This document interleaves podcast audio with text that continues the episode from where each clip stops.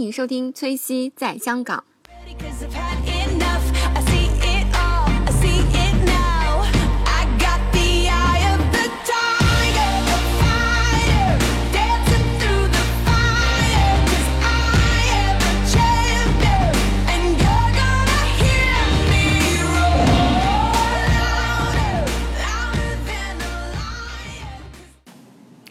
Hello，大家好，欢迎收听崔西在香港。那这期节目呢，我为大家请到一位美女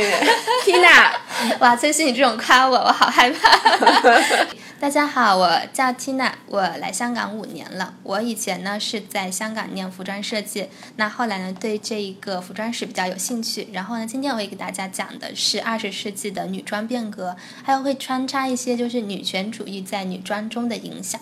那今天我们为什么会要讲一个女权主义呢？其实是因为现在大家对女权这两个字有很大的误解，还有一些污名化。但其实我们可以用一种很轻松的方式，就是把它穿插到到我们今天每一个人、每一个女孩子在街上穿的衣服是一种什么样的，然后再通过分析它这些特点，然后再去看，哎，女权主义其实已经融入到我们生活中的每一个方面了。对，Tina 就是就是是一位大美女，然后特别有那种设计师的这种 气质 这种，说，而且而且特别温柔，特别淑女。哇，不要这种说。哎，那那那我们是就直接就直接就从十九世纪末，然后就开始讲。嗯，可以，好。对，哎，那这个过程中，我们就你有如果什么问题，你可以提出来随便问我。对，我会我会打断你，然后就是插话，好的好的，我最喜欢我最喜欢有人打断我。提一些就是那个行内人看来的比较业余的问题。不会了，不会。其实，呃，对我好，我还要在讲这个之前声明一下，下面以下的术语呢，我讲的都不正确。可能在说年代的时候呢，也会有一些两三年之间的错误，但是呢，就只能给大家一个 overall 的一个说法。对因为这些设计师名字我基本上念的都是错的。好，就这么先打一个预防针，那我们就可以开始了。太太谦虚了。好，对，就是嗯嗯，说是呃二十世纪呢，就大家都知道是一九零零年开始了。那一九零零年的女性穿的是什么呢？其实他们的那个时候的服装风潮，这现在说的是欧洲吗？还是说的对，是是欧洲。哦欧洲？嗯，其实欧洲都在说欧洲，我们就不谈亚洲了，因为亚洲对于服装的影响，差不多是到了一九七零年以后才会有的。因为那个时候亚洲真的非常非常的弱，大家知道十九世纪中国就是个垃圾，哦，对对对，受了那个侵略，哎呀，好惨啊！对对对，好惨的。对然后呢，就在十九世纪以前，女性的服装变革不会像我们今天这种就哇一季出一个款呀，然后就去年的衣服在今年看就立刻就过时了。十九世纪以前不是的，那个时候就是女性流行的呢，就是一种束腰的。然后沙漏型的，你们在那些古装片里面可以看到那些法国的上流社会女性穿的那种，就戴戴着很大很大的那种很那种很夸张，对，哦很 fancy 的羽毛帽，然后蓬蓬裙，然后很多的蝴蝶结啊之类，就这个都是十九世纪以前呃流行的款式。到了一九零零年的时候，当时的西方上流社会，他们已经开始了一个艺术运动，嗯叫做 Art Nouveau，它的意思是新艺术，就它就是在推行简洁的，但是会有自然美感的曲线。就比如说那个郁金香，郁金香的狂热也是在那个时候，郁金香那个曲线不是很美好嘛？那个就是十九世纪。郁金香，对，郁金香那个花瓣不是很美、哦对，然后还有像一些自然的、自然的那个那种那种曲线，那个鹦鹉螺的曲线，哦，对，然后还有一些昆虫的曲线、花朵的、植物的，就那个时候，就大家从沙漏身材的审美就会转换到了这种自然形式的审美。这个是一开始十九世纪初期女性服装被影响到的一个地方。这个是就是这个服装的变革和那个文艺复兴有关系吗？嗯，这个没有关系，呃这个文艺复兴是好久好久以前了。哦文艺复兴是在十六七十几的时候啊，嗯反正我也记不太清，但那个是好久以前的事情。对，哦然后呢，那个时候的服装史你们可以看的是那个谭盾庄园，谭盾庄园那些女主不是喜欢骑马吗？然后那个是一开始就是女性的服装被男性服装有一丢丢影响的地方，但那个时候男女生的衣服是分得很开的，女生绝对不会穿裤子，然后男生也不会穿一些具有女性化的东西。然后如果说真的有女生穿了男生的衣服，他们是在就是马戏团里面就是很低的地位的。比如说有一个电影叫那个《Nancy 的情史》，它里面有两个女性，她就是女扮男装，但是她们都是那种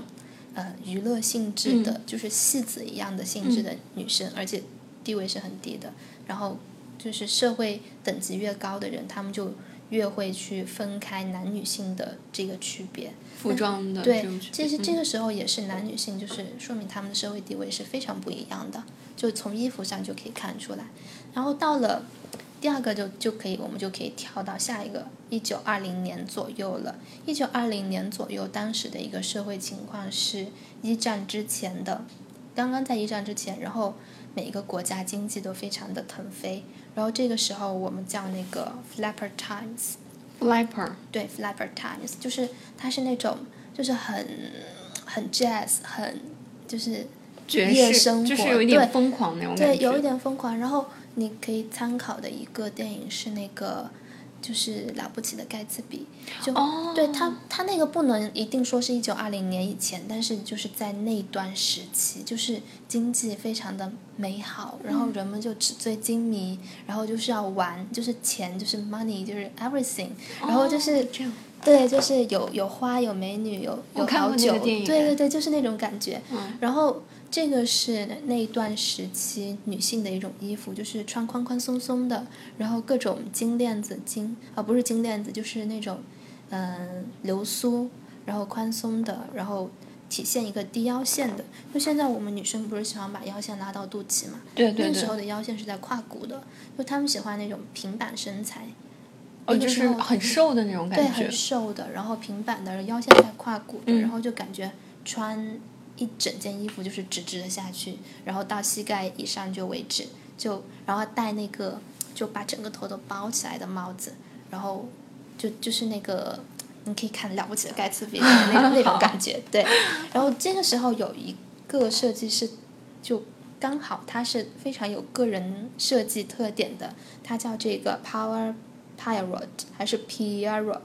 我不会念这个词呃，是法语吗？对，它是个法语法，对，然后它是当时是东方主义，这个因为当时大家知道，就是那个英国，他不是来到了东方，然后就开始殖民，带回去东方一些新的东西，然后他就在大家都是做 Flapper Times 的时候，他带进去了一个很很有意思的设计，就是东方主义。然后他表现的是神秘的东方，然后就会有印度人那种包头，然后纱丽，然后还有中东风格，然后还有沙地是什么呀？印度人穿的那种裙子，哦然后就是中东风格，然后特别的阿阿里巴巴。就是哦，对中东人就是，那那种印度对印度袍太极长袍对对长袍，然后泰姬陵那种宽宽的阿里巴巴裤，然后就是那那种穆斯林的那些，然后还有嗯包括他们想象中的中国，嗯，想象中的中国就是包括一些那种想象中的旗袍，虽然跟我们见到旗袍已经完全不一样了，样哦对，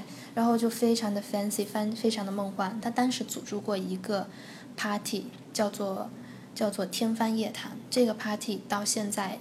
都都是一个无法超越的上流社会的神话。然后当时他就只邀请了大概也就很少的一部分人，但是都是非常尖端的上流社会的人，然后发布他的服装，然后上流社会的贵妇见到他的服装都疯掉了，就超就很喜喜欢。对，然后但是他推出了一些很 fancy、很超前的设计，比如说鸟笼裙，就是他做了一条裙子像鸟笼一样，鸟笼，对，像鸟笼一样。哦。然后还有一些裙子就是很奇怪的，就是上身是松松垮垮的，但反而把脚给全部束缚起来，就穿着那个裙子的女性基本上是走不了路的，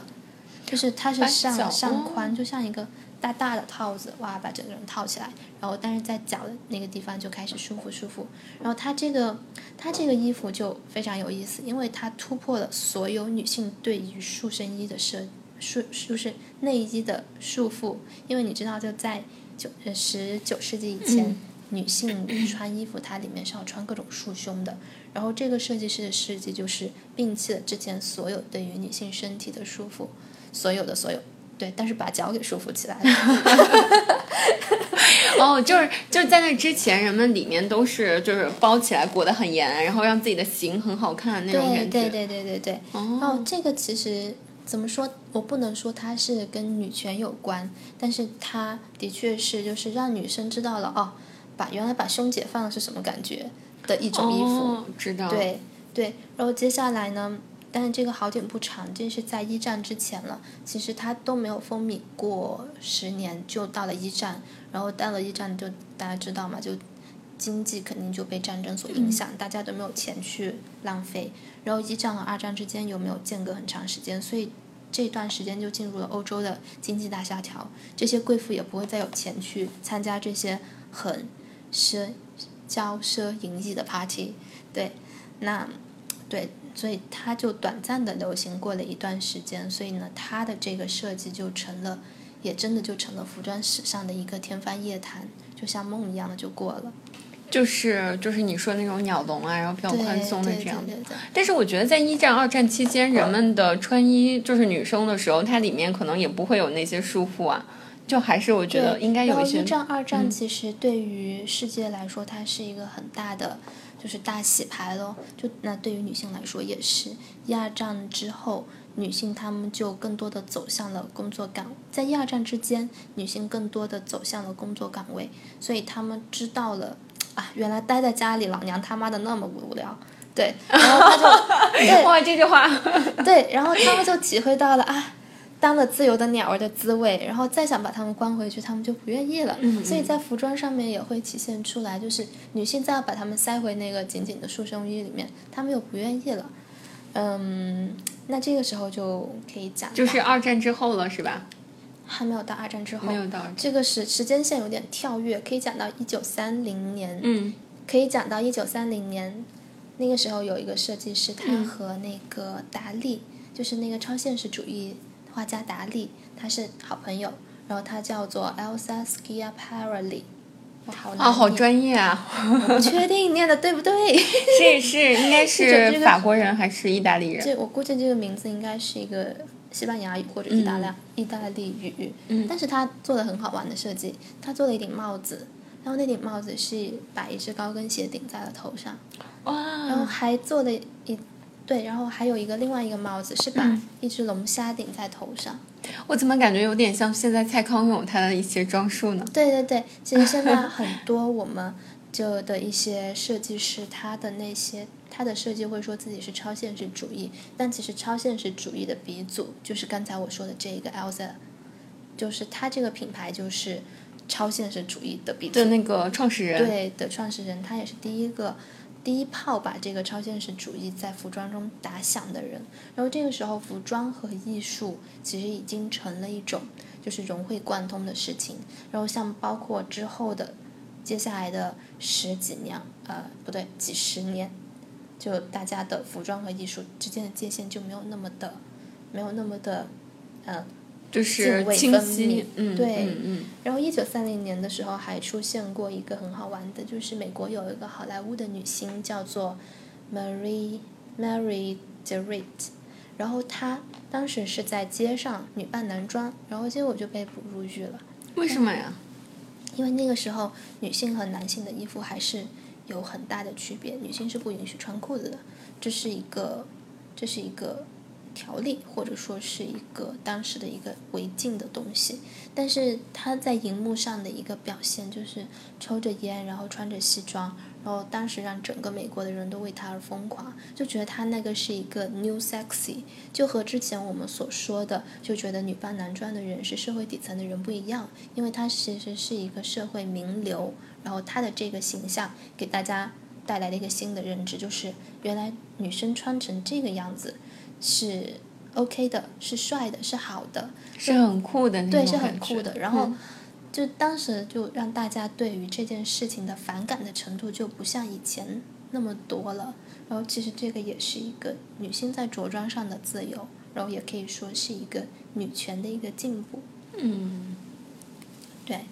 那哦，我我把香奈儿给漏掉了。好吧，香奈儿也是这个时候的，香奈儿是这个时候出现的，因为我之前有有看一九三零也是香奈儿的时代，对。嗯，对就是你写的那篇文章里面，他会讲一些香奈儿，就是对嗯，关于那个服饰，就是也是偏于有一点男性化的那种感对，因为。香奈儿其实她当时就是战争时期的一个服装女王了，因为那个时候物资短缺嘛，然后她就摒弃了之前那些繁复的设计，包括我之前说的天方夜谭那些那些就是很 fancy 的东西，然后她就做一个非常简洁的、很 clear 的 cut，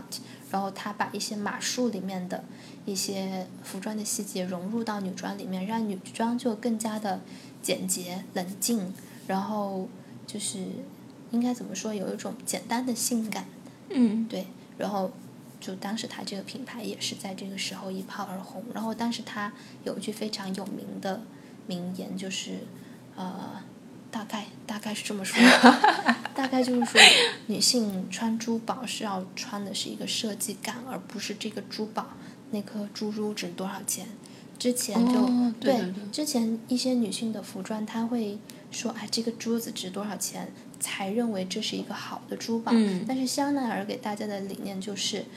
一个好的珠宝其实最重要的精华是在于它的设计感。它甚至用一些假的人造的珍珠去做它的首饰，但是这样的首饰也可以是一个好的设计，一个一件好的珠宝。那原因就是因为它里面有设计，有 idea，、而不是真正的去着重那件珠宝那颗珠子的价钱。对对对对对，因为现在香奈儿好多配饰也不是，就是就是我之前有去问过啊，就感觉也是合金呐、那种，对对对，其实这个但是卖的很贵。是是它的一个品牌精神。当然，我觉得这种品牌精神的背后啊，是巨大的盈利。我也觉得，就是明明哎，我之前有问过哎，就是它那种香奈儿胸针啊什么之类的，可能要五千左右吧，嗯五千港币左右。但是我问他是什么材料，他就告诉我合金，对对对对然。后我就觉得，然后嗯包括像施华洛世奇呀，然后潘多拉呀，他们也都不是什么就哦，对对对，对，它不是 fine jewelry，它它是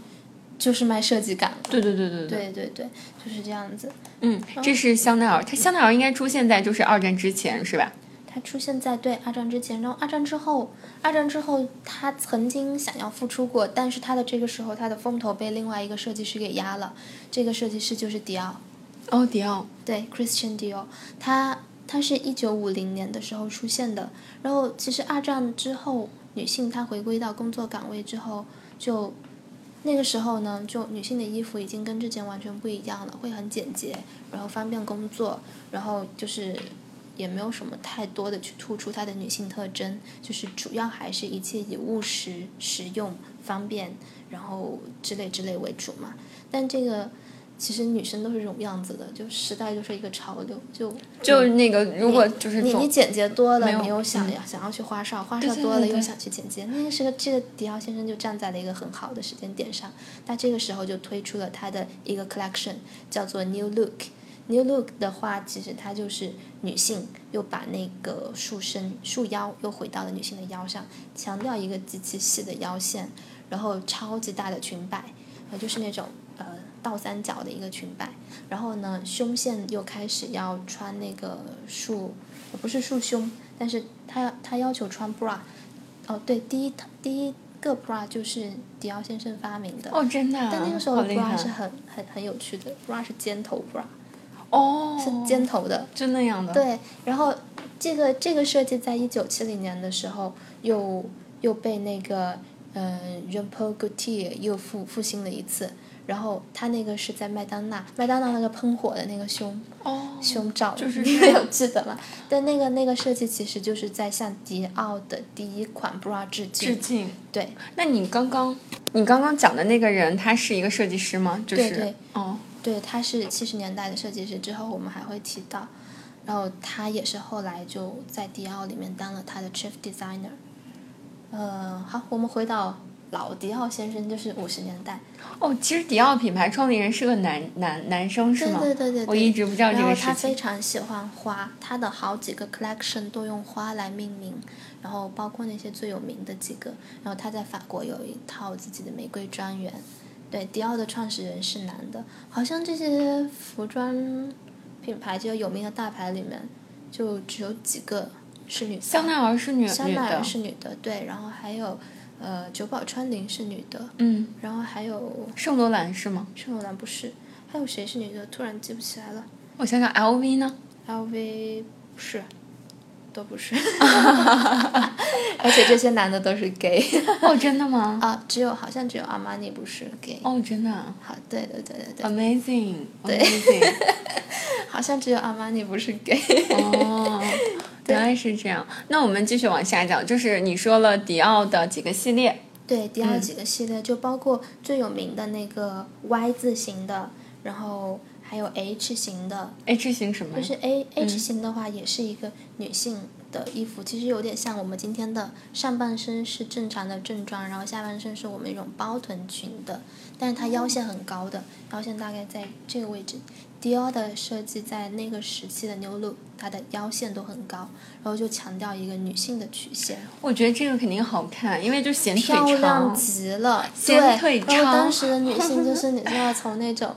就类似于从那种北大荒的衣服设计里面，然后突然看见了迪奥的这个衣服，肯定就眼睛都看直了。然后他北大个，对他这个衣服，他费的布料特别多，非常的奢侈。就虽然他的那个凹，就是他的凹 look，就看外面的这个不是那种很多的乱七八糟的设计堆在上面的，但这个衣服它非常注重裁剪，就是它这个衣服光消耗的布料大约是那个时候女，就是一个正常的一套女性的衣服的三倍，为什么会这样呢？因为就它真的很注重裁剪，它的追拼就衣服的那个立体裁剪，它非常看重。这个也是后来就是迪奥这个牌子就一直都非常注重设计师的裁剪的一个怎么说品牌精神的哦，这样。传承。那这个就差不多迪奥就可以讲完，然后我们就可以跳到 Fancy 的六十年代、七十年代、哎，八十等一下年代和，90我打。断一下，就是因为我对这个立体裁剪还蛮感兴趣的，就是哦，我想问一下，这个立体裁剪就是是我们比如说这种呃字面理解的，就是比如说有一个模特，他是就是放在那儿，然后你去剪裁。是的，就是这个意思 很简单，就是这个意思。那之前之前这个立体裁剪的是迪奥首创的吗？没有没有，不是的，这个是任何裁缝都会，就是都会有的嘛。就比比如说正常的一件衣服，你是打版，嗯呃，无论是打版先还是就是直接就上上身立体裁剪了，这个都是就这这几个东西它都是混着来的。就哦你打打版，然后上身试一下，啊上身试一下，发现哪里不对了，要重新改改版，改改版呢，又又又上身试，然后只是说就是迪奥他对于这个东西，他的确是非常有自己的一套见解，就呃，包括像后来有那个有一个设计师叫什么呢？川久保玲。呃，后来就是因为因为辱骂犹太人入狱的那一个，哦，也是迪奥的首牌设计师，突然忘记他叫什么名字了，也许等一下会想起来。对他也是做这个裁剪做的非常好，就他们做出来那个衣服就是。你就是不知道，布料就是费了很多很多，然后最后上身的效果就是很不一样。他就是包括他要做那个大大裙摆啊，它那个大裙摆，它里面其实是费了好多好多层的布料。对，迪奥的布料，它就呃，迪奥的设计呢，就是这种废布料。肺布料，特别废布料。然后对于女性身体的束缚还有要求也都很高。那个时候女性束腰嘛，就又发现哇，束腰的衣服穿上去那么美呀！就每个女性，其实女性对于美的追求是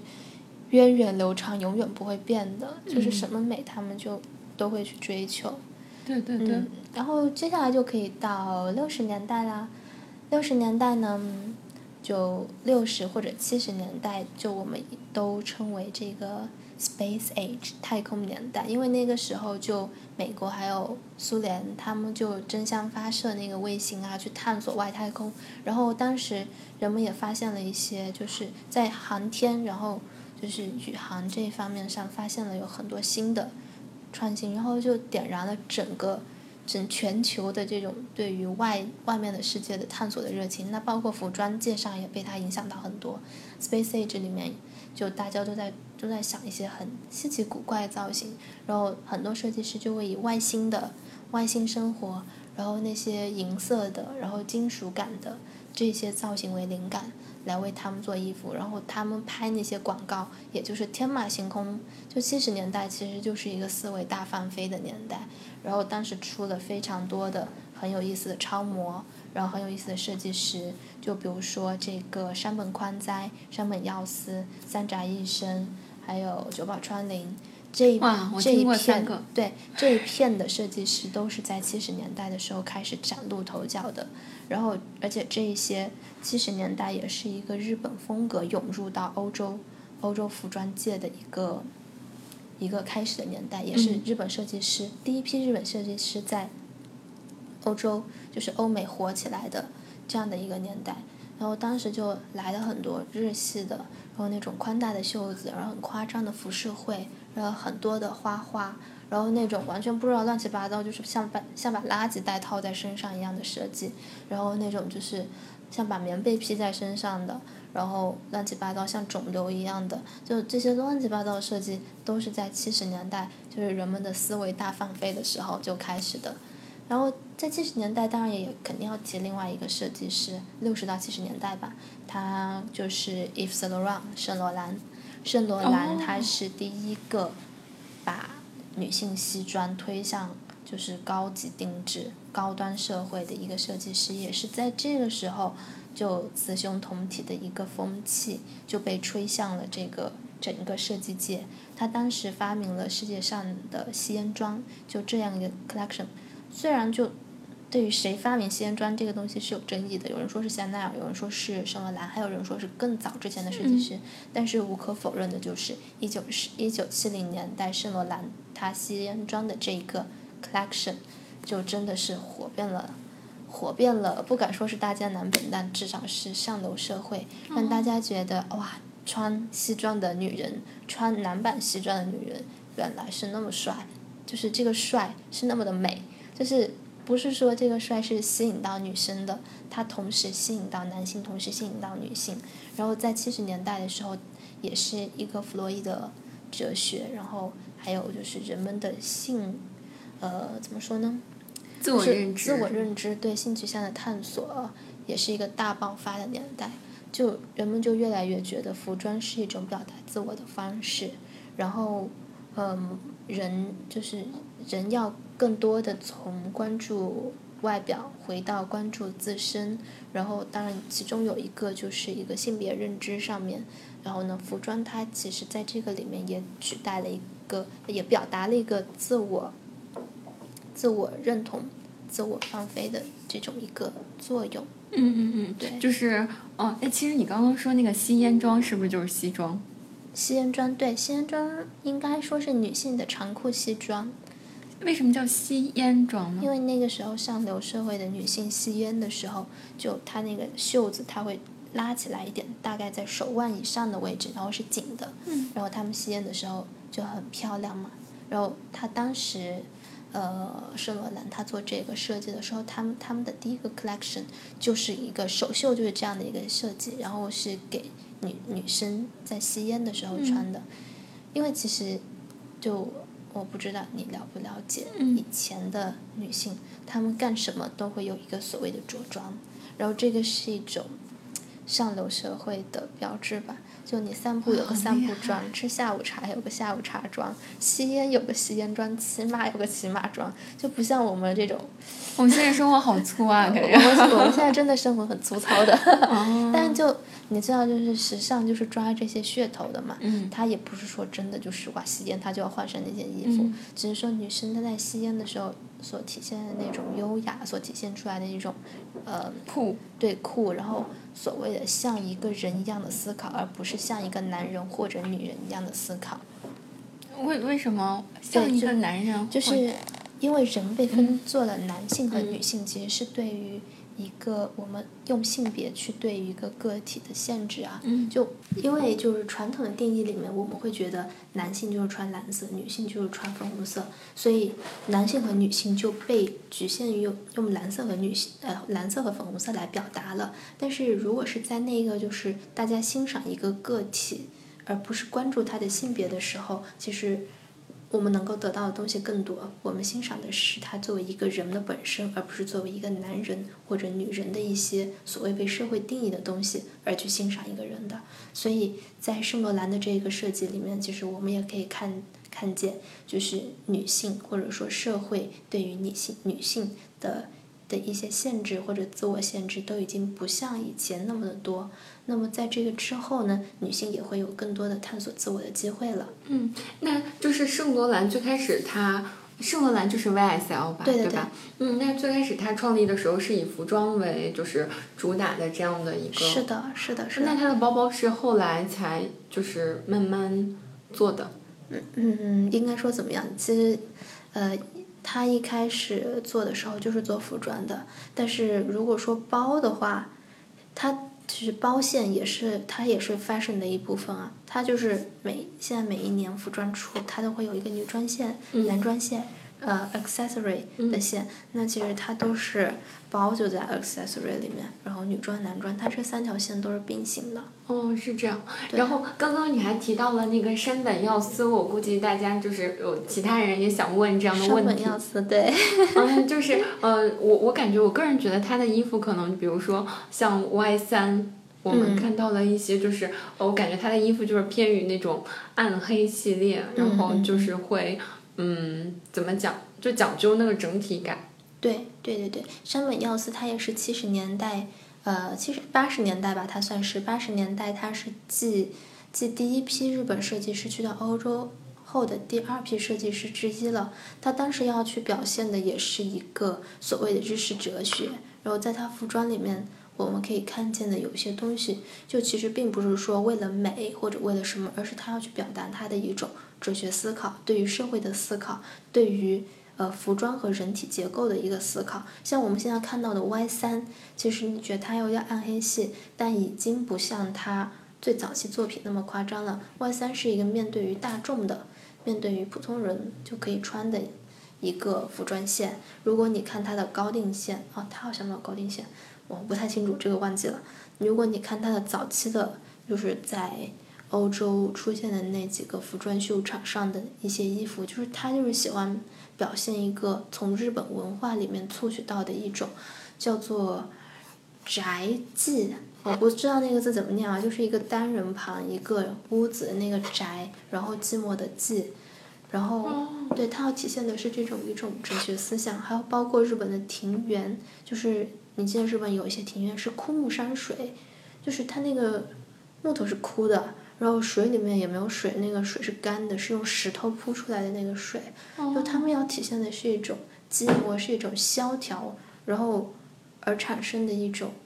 哲学认知，然后这个我就不太，我就不太会说了。然后对，然后在服装里面就做他们的表达，然后像山本耀司，然后三宅一生，哦，对，我觉得三宅一生可能他就是我听一些其他人讲，就比较突出那种高压熨烫的那种褶皱感。对褶皱，对三宅一生他就是做褶皱，然后来的，然后他的这个灵感也是来自于日本的一些，比如说折纸啊之类的，然后也是他也有一些他自己的哲学在里面。就这个时期的人做衣服，他们会很强调哲学感，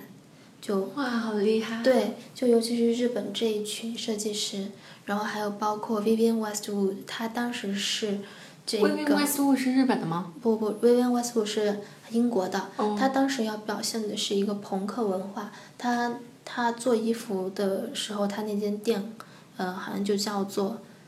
Too Too 什么 Too boring to live, Too 哦 young to die，就是活着太无聊，死了又太早。我不确定是不是这句话，反正我也忘记了。就大概他要表现的就是一些思想，然后包括反政府主义啊，然后包括一些就是，哎，那些不太会说了，就是朋克，然后就是边缘化，呃，还有就是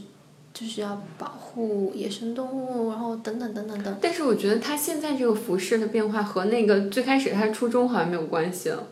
就就是 Vivienne Westwood，比如说。因为服装它都是一个很很有趣的东西，它最终是为了它最开始是出于一些某些目的来反抗资本。资本主义或者来反抗资本的，但是最后他自己又因为服装的巨大的这样的一个盈利，又会反将这个作品导向资本，也就是说，他最后其实是在反对他自己。哦，就这个是个之前我看过的一个，就是服装史上的一个东西，就是说服装，就像包括我们在说服装中的女权主义，很多时候其实它又是在反抗它自己，因为服装它本身就是资本产业链上的一一个巨大的利润带，但是它又要在这个作品里面去表达一些反对资本，然后反对集权，然后反对。嗯，就是阶级的一些东西，其实这是服装里面我们永远无法回避的一个悖论。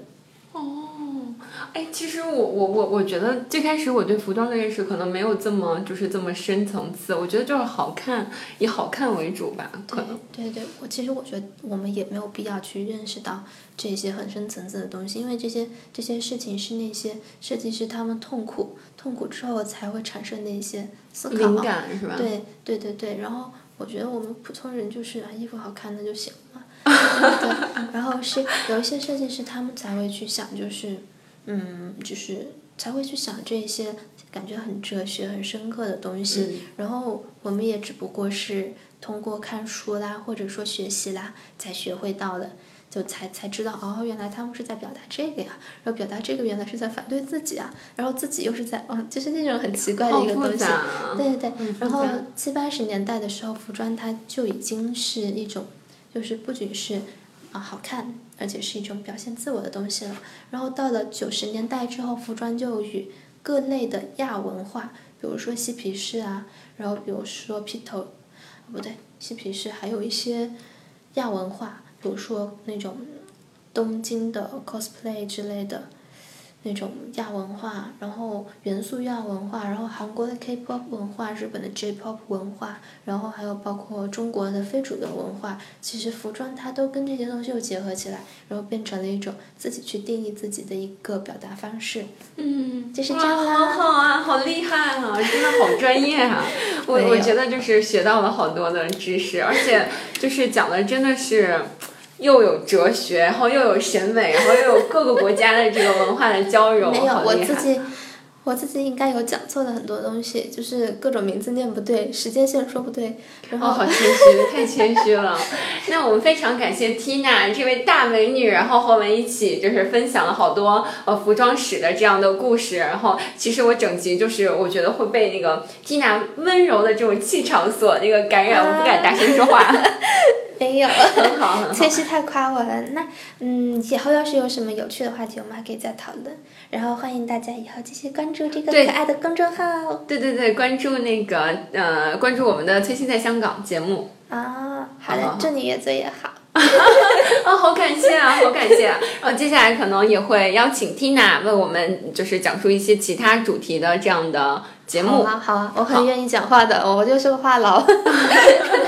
好好哎，好好。那行，我们这期节目就录到这儿了，感谢大家收听。好，拜拜拜拜。小仙女儿。This is what you came for. Lightning strikes every time she moves. And everybody's watching her, but she's looking at you. You.